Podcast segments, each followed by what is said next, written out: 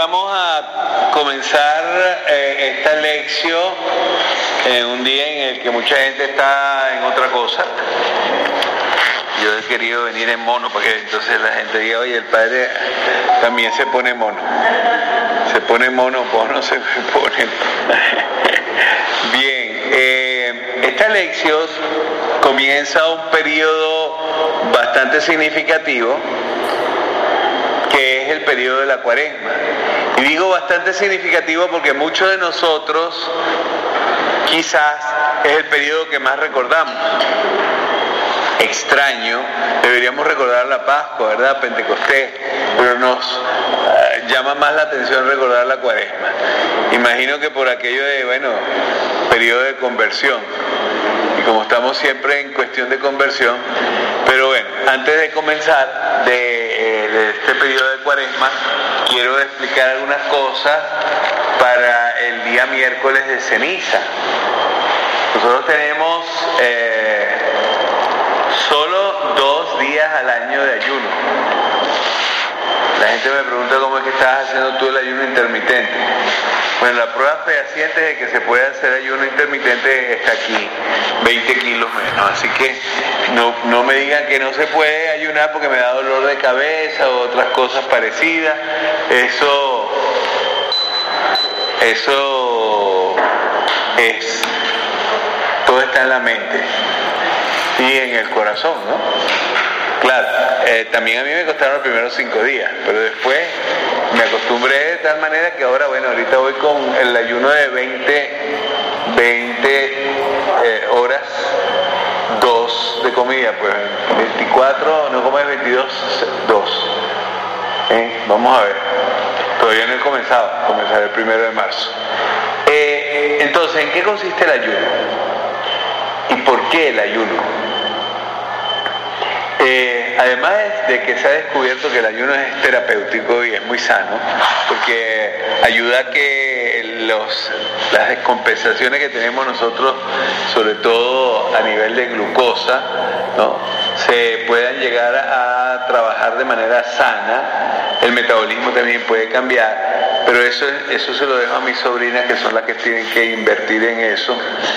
Eh, yo mientras tanto les digo que desde el punto de vista del espíritu es muy sano prepararse para esta cuaresma con un miércoles de ceniza de ayuno y que también para prepararte para los grandes días de la Semana Santa, un viernes de ayuno.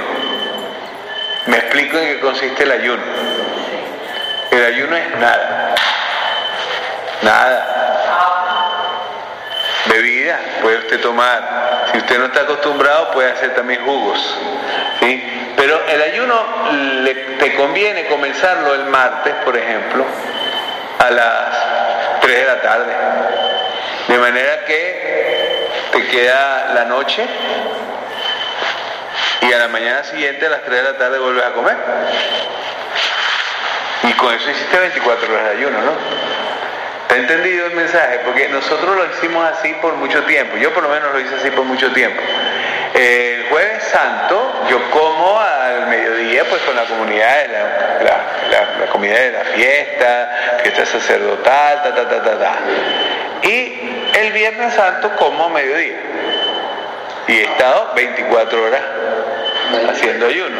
No hay, exacto, no hay desayuno ni cena. Es más sencillo así y uno se muere. ¿No? Eso pudiese ser un tip.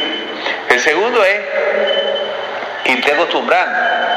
Y eso es lo que llamo yo la abstinencia, que se las he contado de otras maneras, ¿verdad? Que la abstinencia tiene que ver con que yo voy a comer lo que come el pobre. Y si el pobre come una sola vez al día y come lo que haya, ¿sí?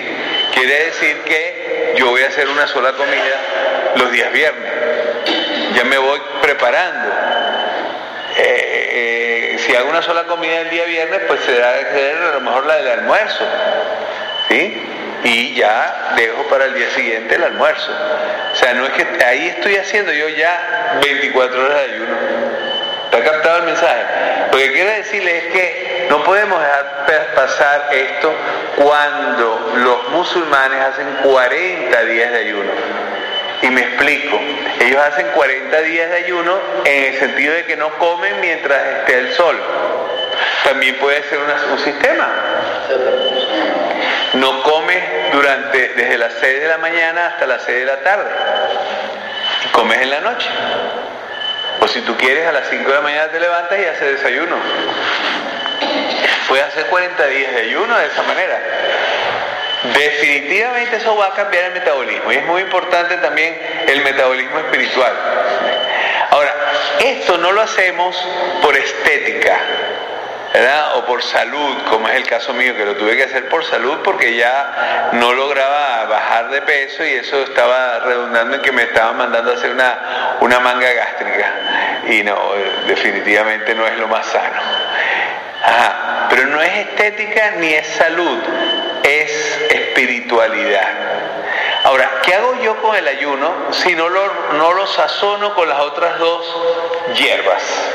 Y las otras dos hierbas son la oración, definitivamente una hierba bien picante, ¿no? Porque la oración no la hace Padre nuestro, la misericordia, no, no, no. Eh, la oración es ponerte delante de la palabra de Dios del día, meditarla y en esa media hora quizás puedes hacer también una reflexión sobre uno de los pedazos de la palabra de Dios del día. Puedes hasta leerlo porque hay un montón de gente que ha escrito. Ustedes van a merkabah.org y hay una lección divina para cada día de la cuaresma. Entonces es hasta cómodo, porque tienes ya desmenuzado. Te escribes a la página Alforjas de Pastoral y ahí tienes para cansarte de las cosas que te van a llegar a tu, correo. Y ahí tienes lección y ahí tienes explicaciones y de verdad muy buenas. No estoy hablando de tonterías, ¿no? Habla de cosas bastante sustanciales. Entonces, ahí tenemos, por ejemplo, para la oración. Pero hay otra sazón que es todavía más picante que este, porque este pica en el bolsillo, como dice Francisco, que es la limosna.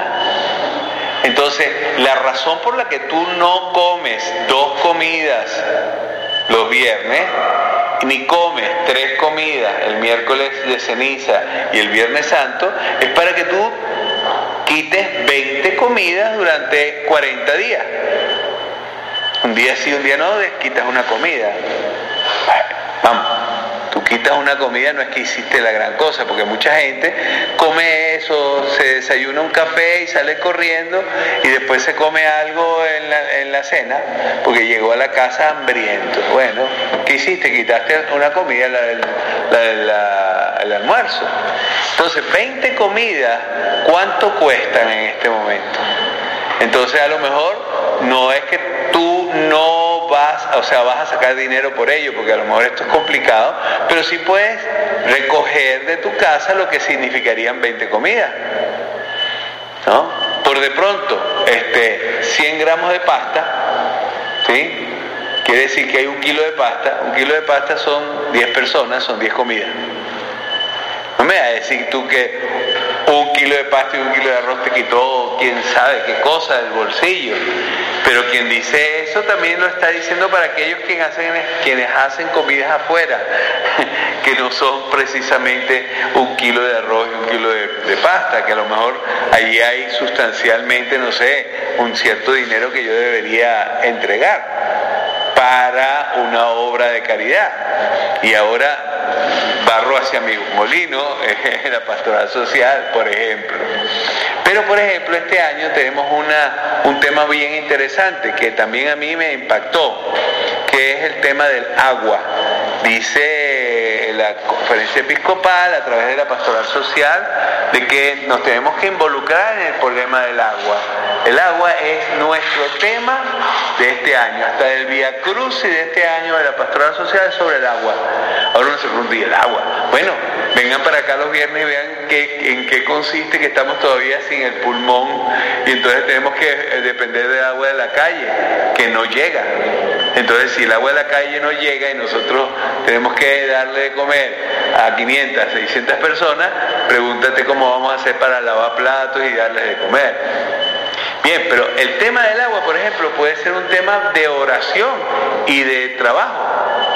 Y a lo mejor lo que queremos nosotros recoger, bueno, puede también redundar en ayuda a hacer que el agua llegue a más gente.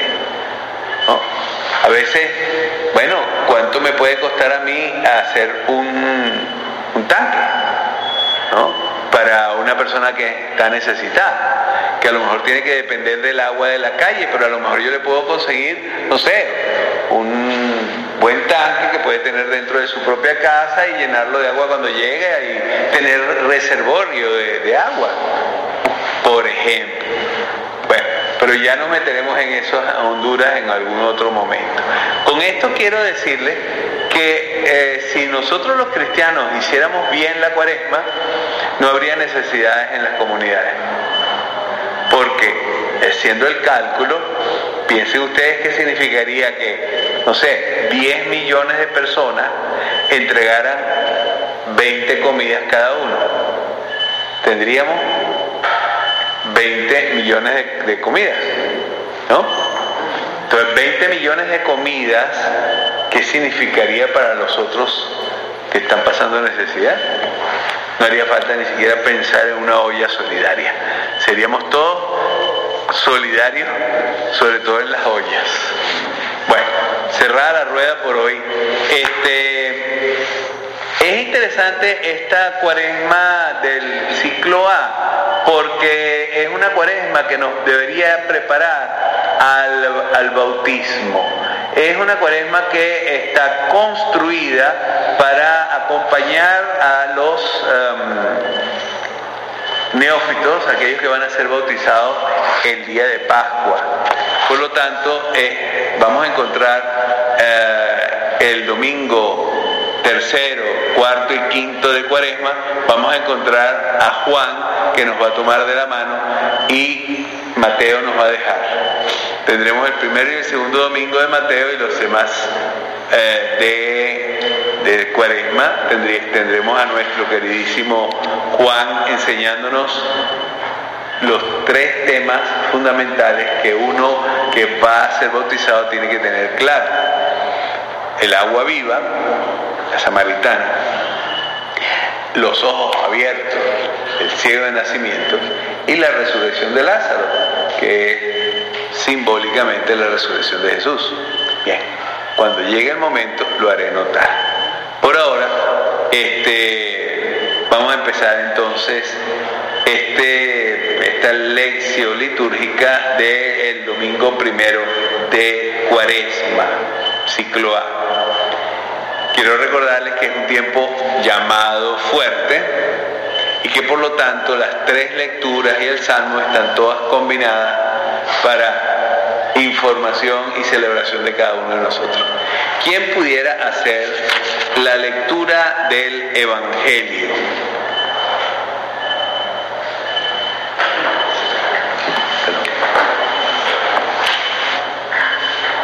Lectura del Santo Evangelio según San Mateo.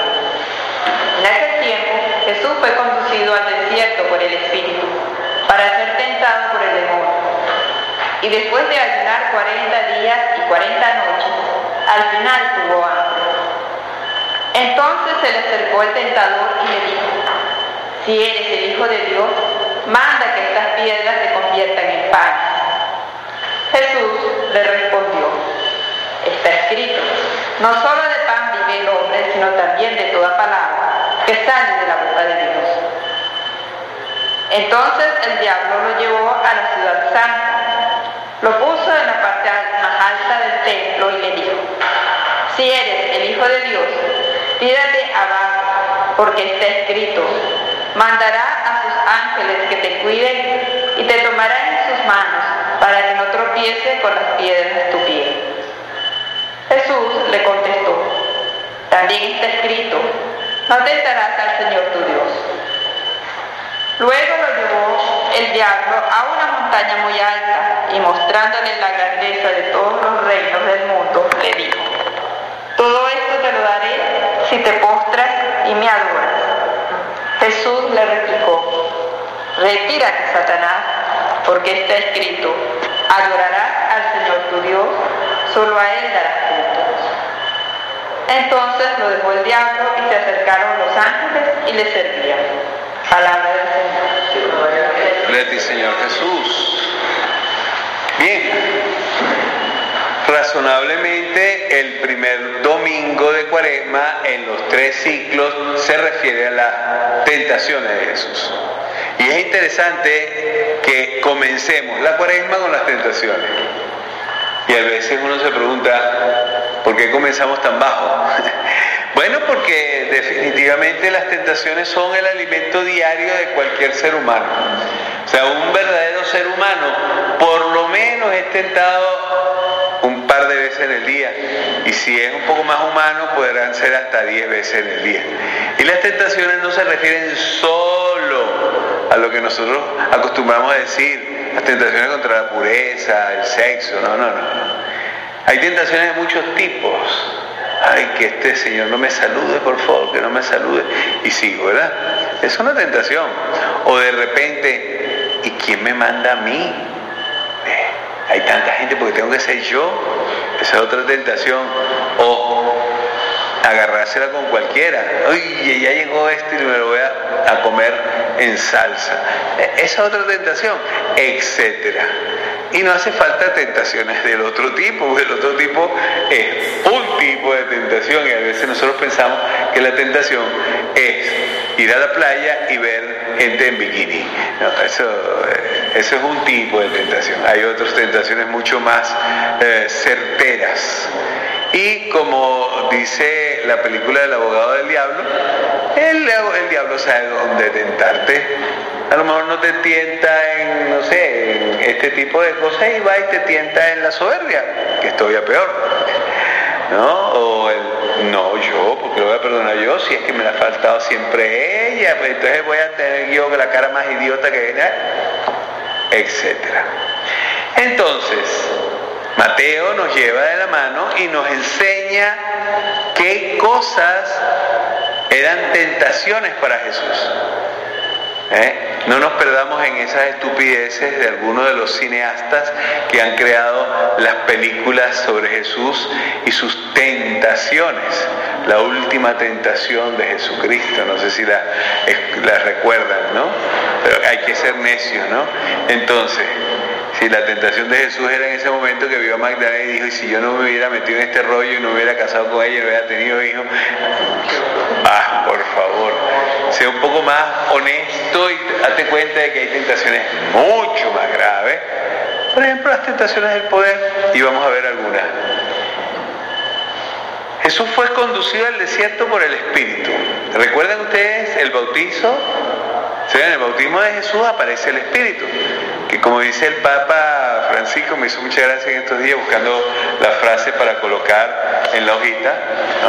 Eh, decía, algunos se, quedaron en la palomita, ¿no? Piensan que el Espíritu Santo es una palomita, no saben más nada. No, no, aquí el Espíritu es terrible, porque se lo lleva al desierto. ¿Por qué al desierto? Jesús va al desierto para recobrarse como persona del pueblo de Israel. Recuérdense que el pueblo de Israel se constituyó de tribu en pueblo a través del desierto. Salieron de Egipto, que estaban muy separados, se juntaron como tribus, hicieron el camino, llegaron a la Tierra Santa ya como pueblo de Israel. Entonces regresar a ser pueblo de Israel, él se va al desierto para ser tentado. Claro, si ustedes recuerdan, en el desierto se quedaron toditos. ¿Se recuerdan? Cómo eh, fueron muriendo, no solo porque morían de muerte natural, sino porque no merecían entrar en la tierra prometida. Entre ellos Moisés. Moisés no entró en la tierra prometida, quien entró fue Josué, que sí creyó en la tierra prometida, y no como el grupo humano que cuando escucharon que eran y que gigantes, no decidieron de que no iban a, a luchar, se iban a regresar a comerse las cebollas de Egipto. No, aquí Jesús es llevado para ser tentado. O sea, como para que no quede duda de que Él va a estar dentro del pueblo de Israel. Y las tentaciones vienen después de ayunar 40 días y 40 noches. Me hace mucha gracia la frase final. Al final tuvo hambre. Vaya, después de 40 días y 40 noches, no estamos hablando de, 40 días y comer durante la noche, tipo los musulmanes, ¿no? Estamos hablando de que definitivamente mm, mm, no hubo alimento. Muy fuerte, ¿no? Y ahí esta persona está a punto de ser tentada. Pero miren la tentación. Primera tentación, si eres hijo de Dios, manda que estas piedras se conviertan en pan. Hay varios evangelios que no son los cuatro evangelios que nosotros tenemos y son así llamados apócrifos. Porque en esos evangelios Jesús hace cosas como que de niño hacía peloticas y le ponía la forma de un ave y después la soplaba y salían las aves volando. O sea, si hubiese querido hacerlo, ¿para qué va a estar ni siquiera usando el barro? Basta que lo pensara, ¿no? Pero no es un super niño, sino que es Jesús. Aquí, si quieres, ahí tienes todo. Las piedras convertidas en panes. Ajá. Fíjense la respuesta. Porque en la respuesta vamos a comprender la tentación. No solo de pan vive el hombre, sino también de toda palabra que sale de la boca de Dios. Oye, somos tan tierra, tierra, que cuando no hemos resuelto nuestros problemas de subsistencia, nos importa un bledo lo que pase alrededor de nosotros. Y esto es terrible. La solidaridad comienza también por pasar hambre.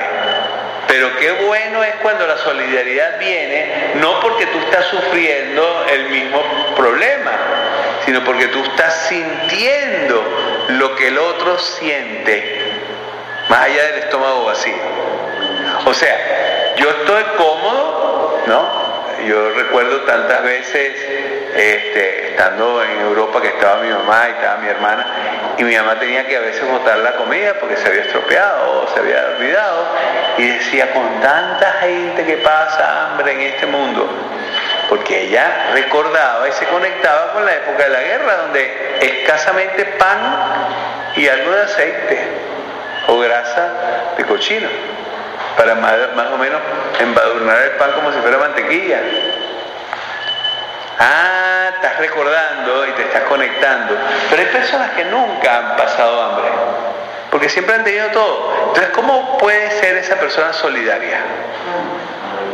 Tiene que conectarse con la necesidad del otro, aunque tú no la hayas pasado.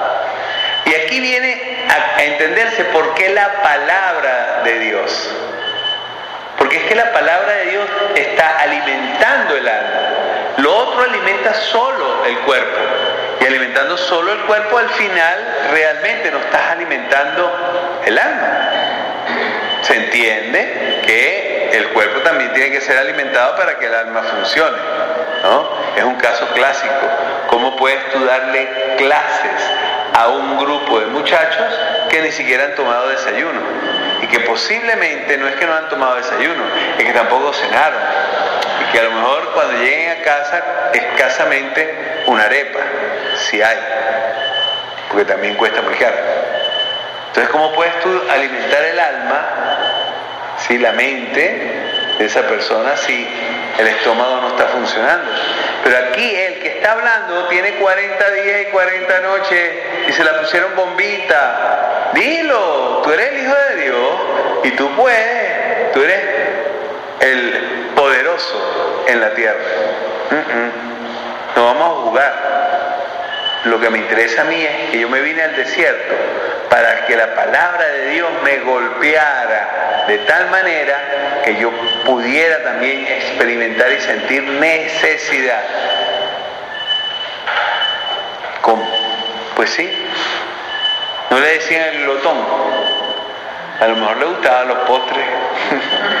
¿No? Porque a lo mejor Jesús cuando le dijeron que él era glotón y que Juan estaba endemoniado porque no comía, ¿no? Quizás tenía mala fama, ¿no? Mala fama de buen comedor, buen diente. ¿no? Aquí está. El buen diente dice, es la palabra que sale de la boca de Dios la que me interesa. Pero el diablo, de buen terco, lleva a Jesús a la ciudad santa y lo pone en la parte más alta del templo. Se supone que la parte más alta del templo era lo más alto que había en la ciudad. De manera que él pueda ver desde allí y dice, ajá, tírate abajo porque está escrito, mandará a sus ángeles que te cuiden. Oye, el diablo sabe de Biblia, ¿verdad? La sabe de memoria. No voy a decir más nada. ¿Todos me entendieron? Es que puede saber la palabra de Dios de memoria y ser un diablo. Bueno, y te tomará en sus manos para que no tropiece con las piedras tu pie. Vean la respuesta para que me entiendan en qué consiste la tentación. No tentarás al Señor tu Dios. Pero si eres Dios, ¿cómo que no tentarás? Si yo estoy clavado en la cruz y le digo a, Dios mío, Dios mío, ¿por qué me has abandonado? Estoy cayéndole embuste a la gente porque resulta que yo soy también de la, de la Santísima Trinidad. No, yo no puedo tentar a Dios, Padre, que me ha enviado a este mundo para salvar este mundo. Y perdónenme, esta es una de las tentaciones más comunes. Cuando estamos mal, yo vivo diciendo esto, ¿no? Cuando estás mal, la culpa es de Dios.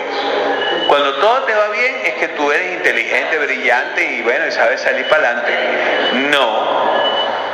Esto es tentar a Dios. Cuando tú te pones en el puesto de Dios y, y te sientas cómodamente a juzgar, a todo el que está a tu alrededor, pero además a pontificar cómo debería Dios hacer. Y eso sucede con mucha frecuencia. En esa tentación, más de uno. Pero viene la tercera. Lo llevó a una montaña muy alta, bicho, habrá pasado frío allá arriba.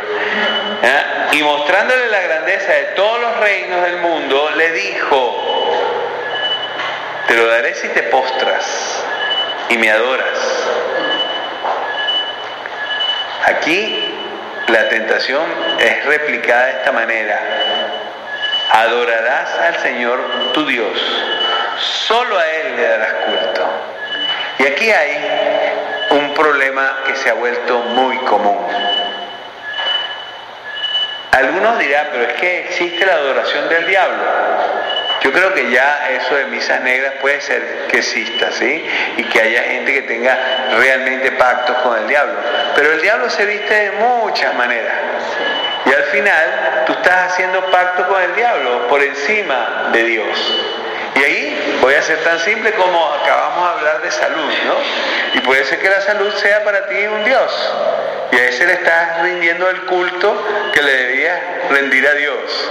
¿Y quién dice esto? Por supuesto, esos juegos de santería, de palero, que se dedican precisamente a decir que están junto a los santos y resulta que esos santos, bueno, si los mueven un poquito van a encontrarle cola y cachos.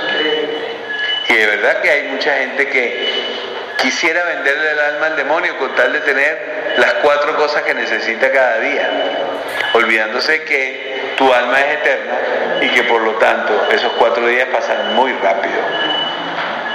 Bueno, aquí termina la, historieta con lo dejó el diablo y se acercaron los ángeles y le sirvieron. O sea que fue pan de ángeles lo que comió él. Oye, el diablo lo deja. ¿Hasta cuándo? ¿Hasta dónde? Porque ahí hay el problema. O sea, ¿qué es lo que va a suceder? Va a suceder continuadamente que también él va a tener otras tentaciones. Ustedes recuerdan aquella vez que se picó con los discípulos y le dijo, bueno, pero entonces, es que no hemos podido sacar estos demonios. Es que aquí se necesita ayuno y oración.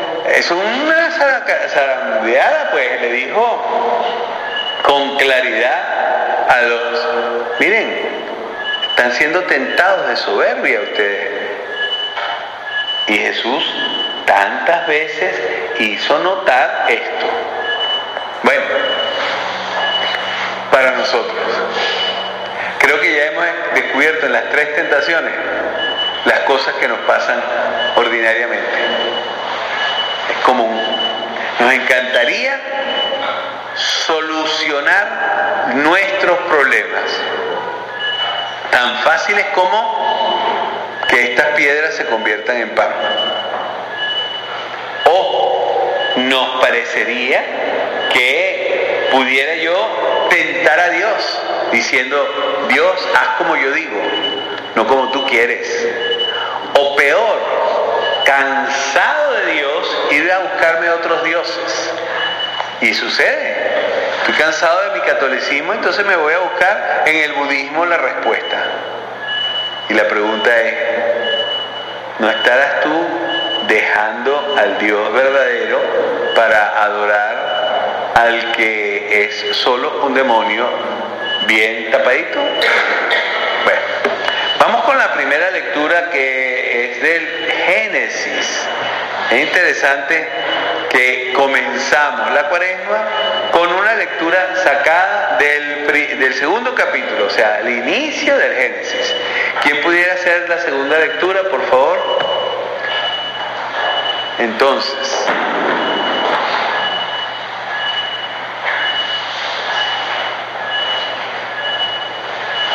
libro del Génesis.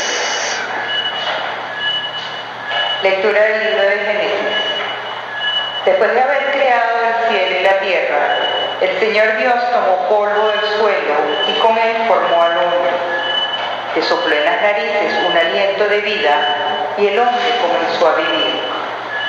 Después plantó el Señor un jardín al oriente del Edén y allí puso al hombre que había formado. El Señor Dios hizo brotar del suelo toda clase de árboles, de hermoso aspecto y sabrosos frutos, y además, en medio del jardín, el árbol de la vida, del conocimiento del bien y el mal. La serpiente, que era el más astuto de los animales del campo que había creado el Señor Dios, dijo a la mujer, con con que Dios les ha prohibido comer de todos los árboles del jardín.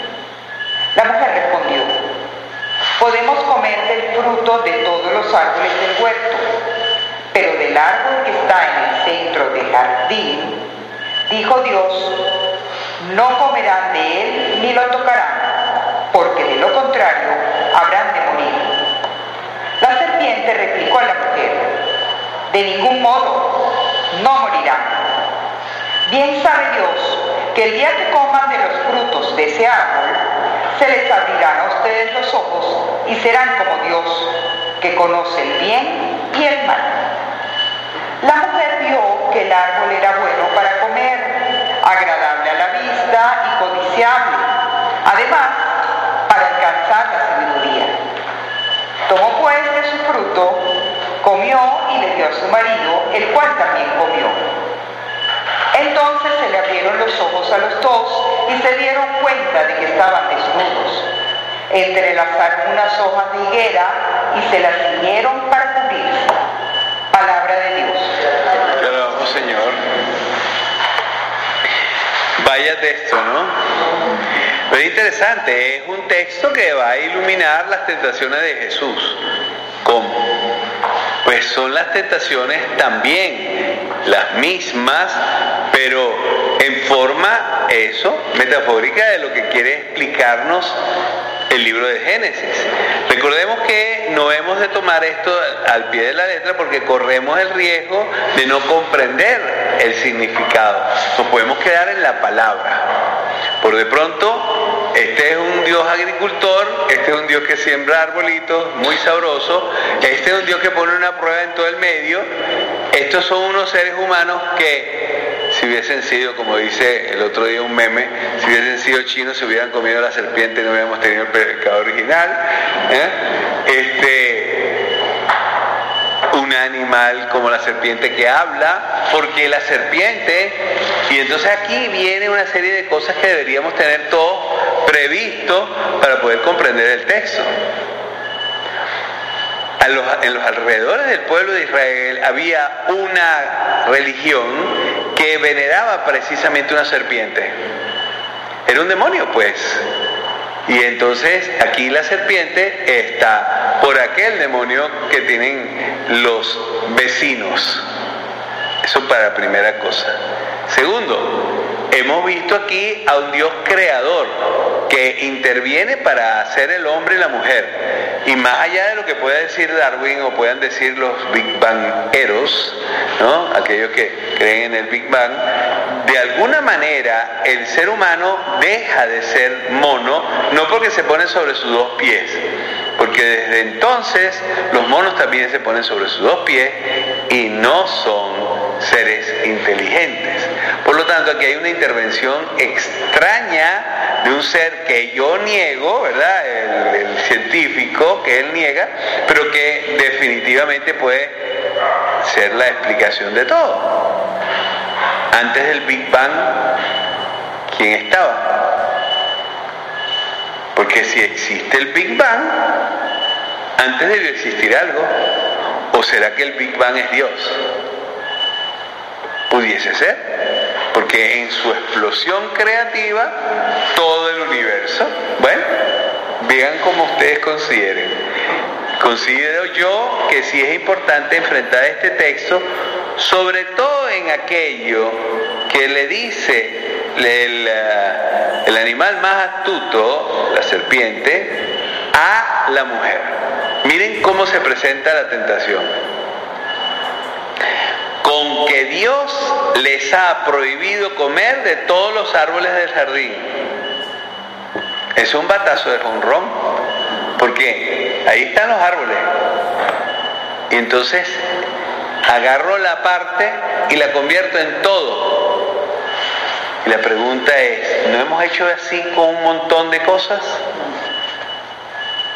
Perdónenme el paréntesis tan erótico, pero no hemos hecho del sexo un pecado cuando quizás dentro de una pareja es una relación muy hermosa en la que se identifica él con Jesucristo y ella con la iglesia.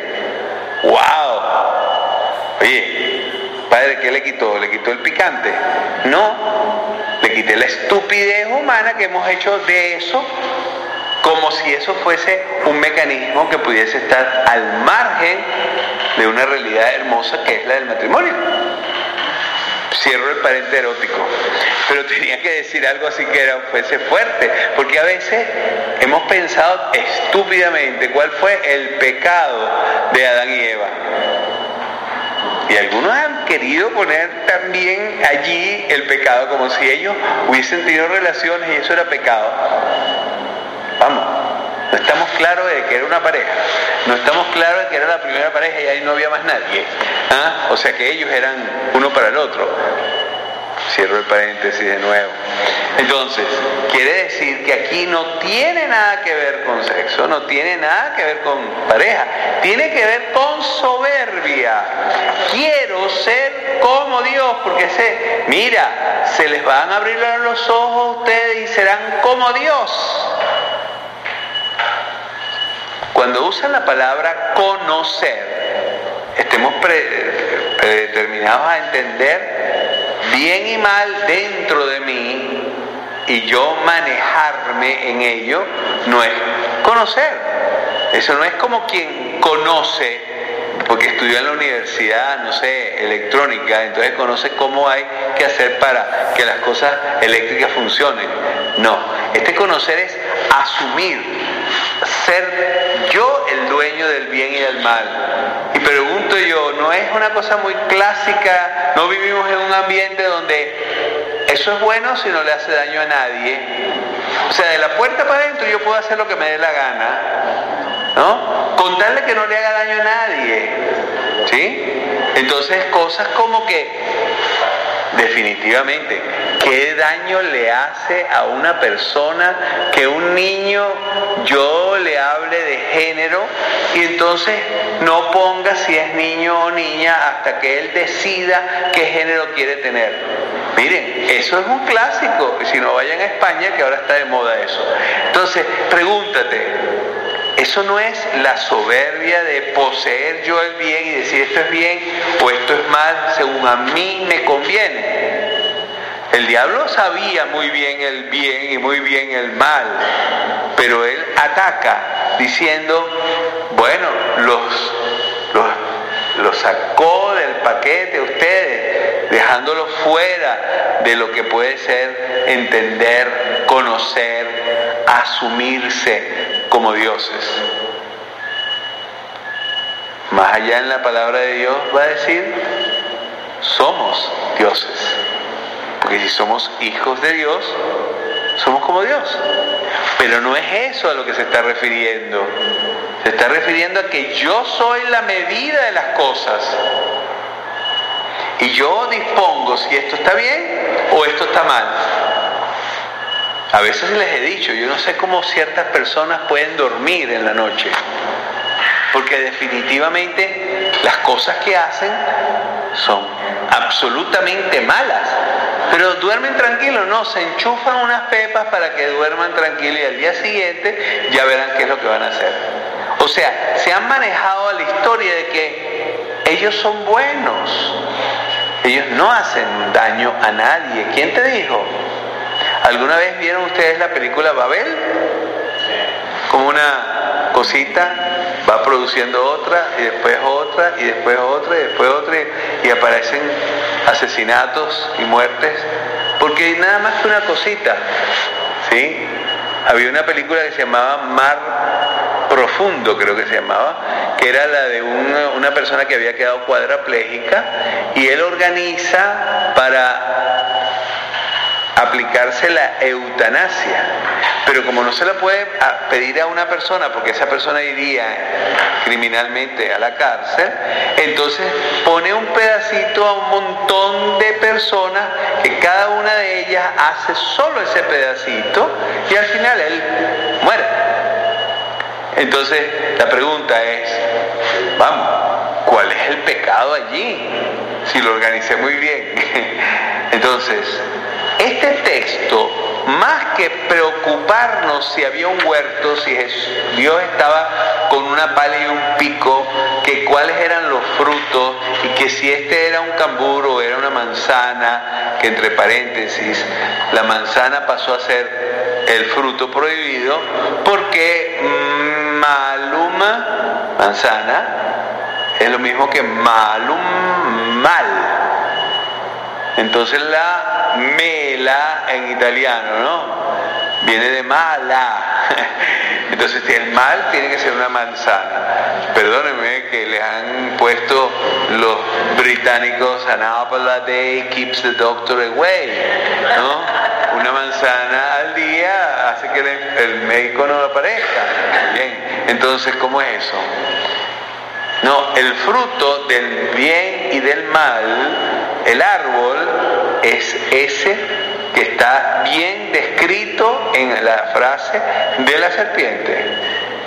Claro, apetitoso, dice, agradable a la vista, codiciable. La palabra codicia es negativa. La codicia es nunca estoy satisfecho, quiero más. No me importa a quién tengo que tumbar. Y dice, para alcanzar la sabiduría. Eh, a veces nos preguntamos, ¿lo que está permitido por ley es bueno? Porque muchas de las cosas malas están permitidas por ley.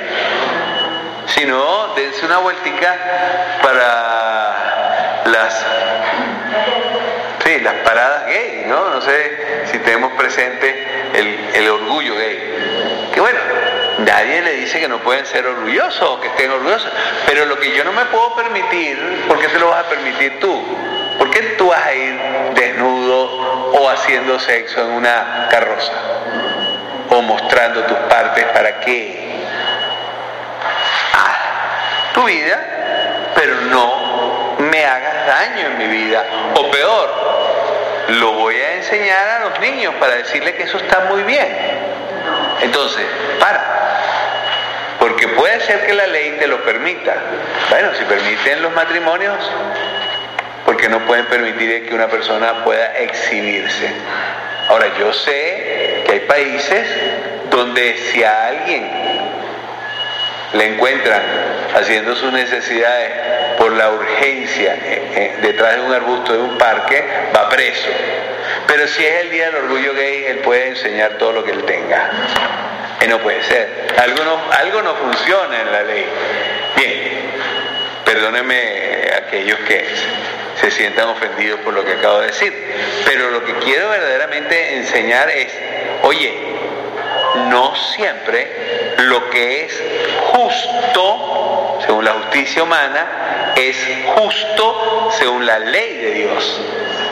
Y la ley de Dios está escrita en el ser humano, no en las tablas de Moisés. Está escrita en el ser humano. Y muchas veces el ser humano se ha saltado eso que está escrito en su propio corazón. También nosotros los cristianos. Y si no, pregúntense que cuando los cristianos estábamos en lo que es ahora la era, hoy he hablado mucho de los musulmanes, espero que mis amigos musulmanes no se pongan bravos. Este, ellos están en la era del, de, digamos, la más dura iconoclastia. O sea, digamos que este periodo para ellos es medieval. Y así, sí, porque están, contabiliza los años y te vas a dar cuenta que está en la época medieval. Entonces, la, lo que nosotros vivimos en la época medieval que tú eras, no eras católico, entonces te podía cortar la cabeza y yo podía ir a las tierras santas a decir que eso era, era nuestro entonces vamos a acabar con todos los sarracenos, eh, Inquisición incluida. Bueno, es lo que ahorita vemos, se arman de y se explotan y matan a todo el que encuentran. O peor, entran en las sociedades suavemente hasta que, porque la pregunta está, ¿por qué, por ejemplo, en Italia, en la Navidad, estaba prohibido cantar aguinaldos o lo que llaman villancicos en las escuelas? ¿Por qué quitaron los crucifijos de las escuelas? Porque herían la, sensibilidad de aquellos que estaban allí. Pero perdóname, eso es parte de mi cultura Qué desgracia de haber llegado antes, chicos. ¿Cuál es el problema? Ah, no, un, crucifijo me hiere a mí hebreo. ¿Por qué? Porque es un hebreo que está crucificado. No, no, no, no, no, es el Hijo de Dios. Y eso puede también suceder y acontecer entre nosotros. En un cierto momento puede llegar a haber leyes, y no digo ya las leyes de género, pero puede haber, llegar a haber leyes que son también en algún momento no verdaderamente justas. Por ejemplo, echar al 25, al 40% un producto para ver cómo me quedo yo con 40 y pico por ciento de, ¿cómo se llama?, de, IVA, eso, no, no hay ley, no hay ley que diga que eso es justo. Y sin embargo, sí, ha sucedido y puede seguir sucediendo. Cuando yo ahora quiero buscar por todos los medios que la fluidez bancaria se meta en mi bolsillo, ya está. Bueno, cerrada la rueda de la primera lectura. No comenté pedazo por pedazo, pero todo el mundo se dio por enterado de lo que quise, de lo que aquí está escrito. No nos perdamos en las soquetadas que verdaderamente se han perdido, entre comillas, los creacionistas por siglos. En un momento dado era o creacionista y bruto o evolucionista e inteligente. No. Aquí, perdóneme que lo diga así tan claro y categórico, no estamos hablando de un hombre, Estamos hablando de el hombre. Adán significa el hombre. Pero vete al hebreo y te vas a dar cuenta que la palabra Adán significa el hombre. Entonces, ah, cuando yo digo por ahí, está más perdido que el hijo de que, que Abraham el día de la madre, bueno. Vamos a ver la segunda lectura que también es lectura de este domingo que tiene que estar en conexión con las otras lecturas. ¿Se han dado cuenta que son largas? Porque la cuaresma es para masticar, no chuchería, para masticar palabra de Dios. Lectura de la carta del apóstol San Pablo a los romanos. Hermanos, así como por un solo hombre entró el pecado en el mundo y por el pecado entró la muerte, así la muerte pasó a todos los hombres, porque todos pecaron. Antes de la ley de Moisés ya existía el pecado en el mundo y sin embargo la muerte reinó desde Adán hasta Moisés, aún sobre aquellos que no pecaron como pecó Adán, cuando desobedeció un mandato directo de Dios. Por lo demás, Adán era figura de Cristo, el que había de venir. Ahora bien, el don de Dios supera mucho al delito, pues si por el delito de un solo hombre todos fueron castigados con la muerte, por el don de un solo hombre, Jesucristo, se ha desbordado sobre todos la abundancia de la vida y la gracia de Dios.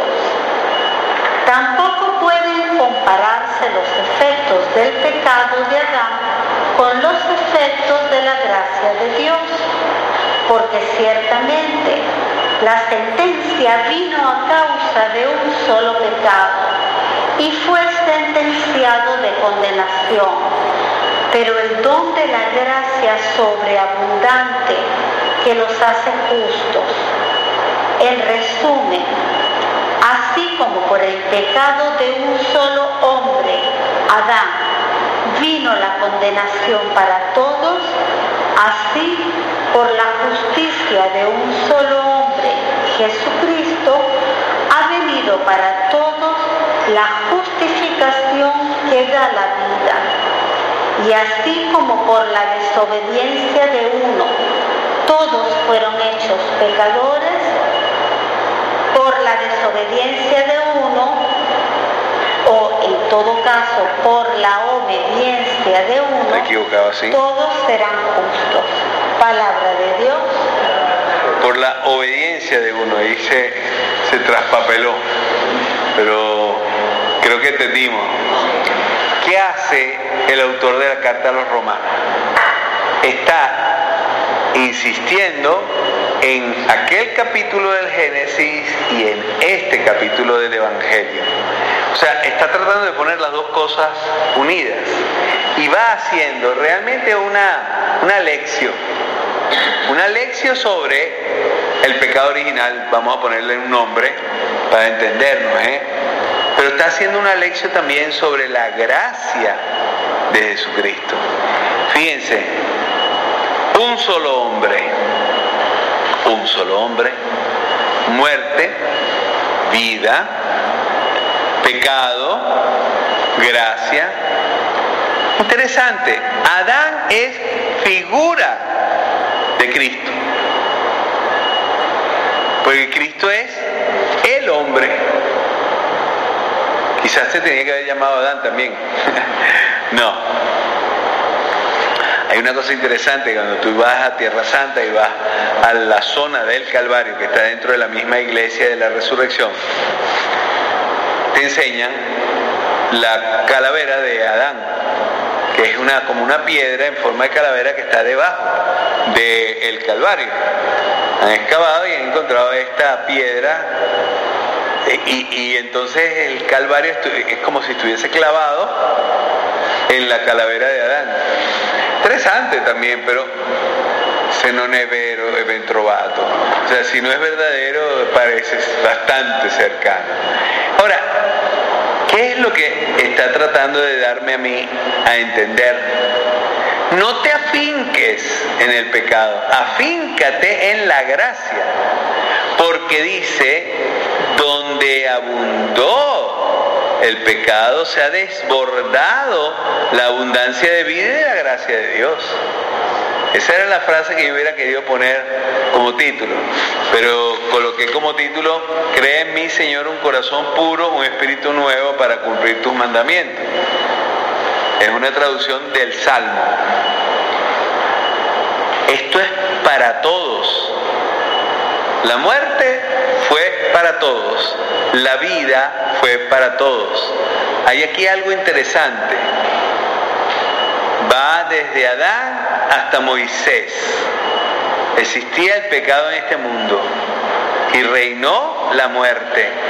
Ahora, ¿quién reina? La vida en Cristo. Por eso, seguir pegados a lo que es el pecado y seguirle metiendo el dedo a esa historia y hacernos sentir culpables es no haber entendido la gracia. Que la gracia te ha salvado, aun cuando tú no lo pediste. Por supuesto, como dice Agustín, el que te creó sin haberte preguntado no te va a salvar sin tu consentimiento. O sea, necesitas tú adherir a la gracia de Dios para verdaderamente ser salvado. Ahora, este texto es un texto que resume los otros dos. Por un lado, el pecado, muy bien descrito con esa, esas características tan particulares que tiene el libro del Génesis. Porque imagínense, ahí dice, eh, interesante, ¿no? El Señor tomó polvo del suelo y con él formó al hombre. ¿Por qué sería polvo del suelo? Mm. Y le sopló en las narices un aliento de vida. Y el hombre comenzó a vivir. Vaya, más allá de que cuando a veces vamos a buscar a alguien que lo enterraron y pasaron los años, se vuelve polvo aquello, y podemos también empezar a pensar de que para estos hebreos pues fue una forma natural creer en que habíamos sido hechos del polvo. Oye, abre las narices para que soplen tus narices el, ese aliento de vida. Y empieces a mirar. Esa es la gracia. Lo que el hombre en ese caso ¿sí?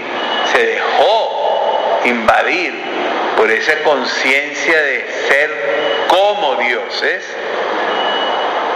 Jesucristo lo convirtió en realidad. Porque Jesucristo viene y nos hace hijos. Y haciéndonos hijos, nos dijo, bien, es verdad, en ti tienes la capacidad de sentir lo que Dios escribió en tu corazón y seguirlo, seguir los pasos que se supone que debes dar para llegar a la verdadera justicia. Bien, esto se trancó y entonces no sé si hubo preguntas, pero aquí entre ustedes alguna pregunta antes de que esto salte por los aires, que llevamos 58 minutos. ¿Preguntas? Hoy. Difícil para entender eso de que el espíritu lo. Ajá, ahí está. Es que eh, deberíamos haber comprendido de que lo llevó al desierto donde el pueblo de Israel fue tentado. O sea, si tú quieres ser verdaderamente humano, tienes que pasar por estas etapas. El desierto alborota el demonio y sobre todo el hambre. Este, hace que la persona se percate de que definitivamente hay algo más en tu vida. Él al ir al desierto está tratando de hacer el camino Está tratando de hacer, ajá, se acabó. Está tratando de hacer el camino que hizo el pueblo de Israel. Y entonces en el camino del pueblo de Israel hay cualquier cantidad de tentaciones. La razón por la que Moisés no entró en la tierra santa es porque perdió los estribos delante de la gente que le pedía agua. Y entonces no le dio un solo palazo, es que le hubiera querido dar un palazo a cada uno de los que estaban ahí delante de él. ¿Sí? O sea, perdió los estribos. Y entonces no confió en Dios. Pero es que Moisés no había confiado en Dios ni siquiera saliendo. Había visto la zarza ardiente y cuando Dios le dijo, bueno, te voy a enviar a Moisés, te voy a enviar, perdón, al, al, al faraón, le dijo, no, no, ¿por qué no mandas a otro? Mira, ahí está Aarón que sabe hablar bonito, manda a Aarón. Y así por el estilo. Si nosotros este, nos fijamos, cuando Dios le dice, pero vamos, levanta y abre el agua delante de ti. ¡Pip! por un momento debe haber dicho, epa, este se está fumando una. Bueno, y se abrió, se abrió y dijo después, cierra y acaba con todo. O sea, ajá, tenían hambre el pueblo de Israel. Muy bien, está bien que tenían hambre, pero entonces, ¿qué es lo que hizo? Ajá, pero también a él le costó entenderlo.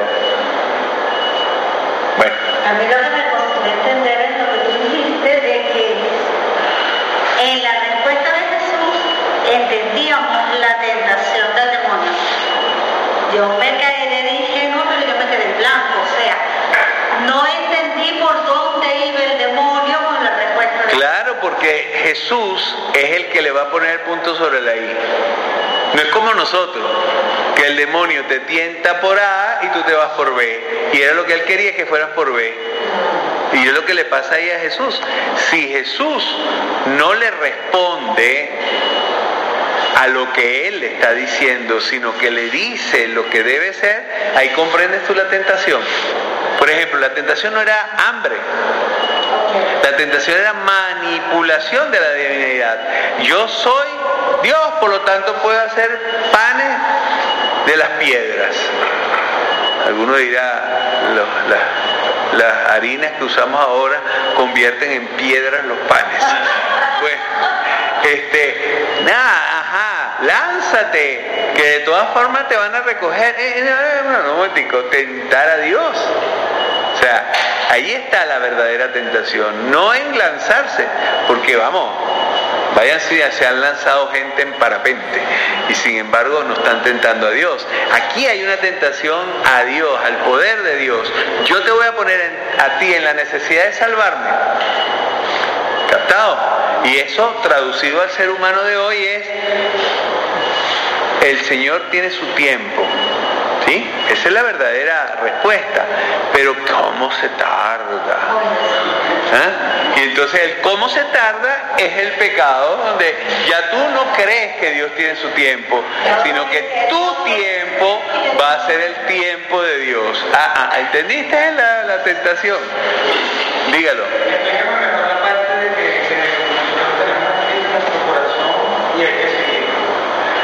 Mira, Fíjate tú qué cosa interesante está en lo que llaman la ley natural. Por ejemplo, es verdad que en algún momento de la historia del ser humano, todas las mujeres eran parte de un clan y cada quien tenía relaciones con todas las que quería. Eso se llamaba poligamia. Pero el hombre se percató, no solo cuando digo hombre, entiendo también mujeres, ¿no? Los hombres, mujeres, se entendieron inmediatamente que eso no podía ser. ¿Por qué? Ah, porque resulta ser que me gusta más que sea uno solo. No, sino porque definitivamente la entrega entre un hombre y una mujer no puede ser como la entrega entre un perro y una perra. Eso está escrito en la ley natural, en lo que yo siento y veo. Ah, pero yo puedo ser acostumbrado a vivir en la poligamia, ¿no? Y puedo creer que eso es así. Eh, un padre nuestro, el padre Coco, este, le dijo al cacique que si quería bautizarse tenía que dejar una de las dos mujeres, que tenía dos mujeres. Y las mujeres fueron allá a caerle a palo. Ah, y todo el mundo se pregunta por qué. ¿Qué fue lo que hizo el padre Coco? Estaba mal. Bueno, las mujeres son las que trabajan en el grupo Yanomami. Si hay una sola mujer tiene que hacer todo el trabajo. Entonces prefiere que haya dos y tres, porque así por lo menos hacen el trabajo. Eso no tiene nada que ver con sexo. ¿Sí? Pero es toda una forma cultural de, ah, vamos entonces a preguntarnos, ¿es justo que la mujer tenga todo el trabajo? ¿En dónde está escrito eso? Eso es una visión machista. Yo voy a usar la palabra clásica venezolana, zángana del problema. Eso es, eso. Aplaudir el zángano que existe, creado por las mismas mujeres, ¿eh? porque también son las mujeres las que lo han creado. Este, o por ejemplo, robar, desear algo que no es tuyo. Está escrito en la ley natural que tú no puedes quitarle a tu hermano, a tu amigo, su, su esposa, su novia. ¿Dónde está escrito en la ley natural? Inmediatamente te das cuenta de que estás abusando de lo que tú llamabas amistad. Si ese es amigo, es amigo del ratón del queso. Quien te dice dos ejemplos necios. Pero ajá, pónganme donde hay. ¿No? Donde haya. Eso. Haiga, ¿verdad? Donde haya. Pónganme donde haya. ¿Por qué? Porque yo ahí me voy a redondear, no importa que no me paguen mucho. Está escrito en la ley natural de que yo no puedo, porque eso no es mío, eso es de todos. Entonces no uses solo la propaganda para decir, la patria es de todos. Empieza a pensar que lo que tú te estás llevando del país, ese, ese oro y esa, esos beneficios, era de alguien.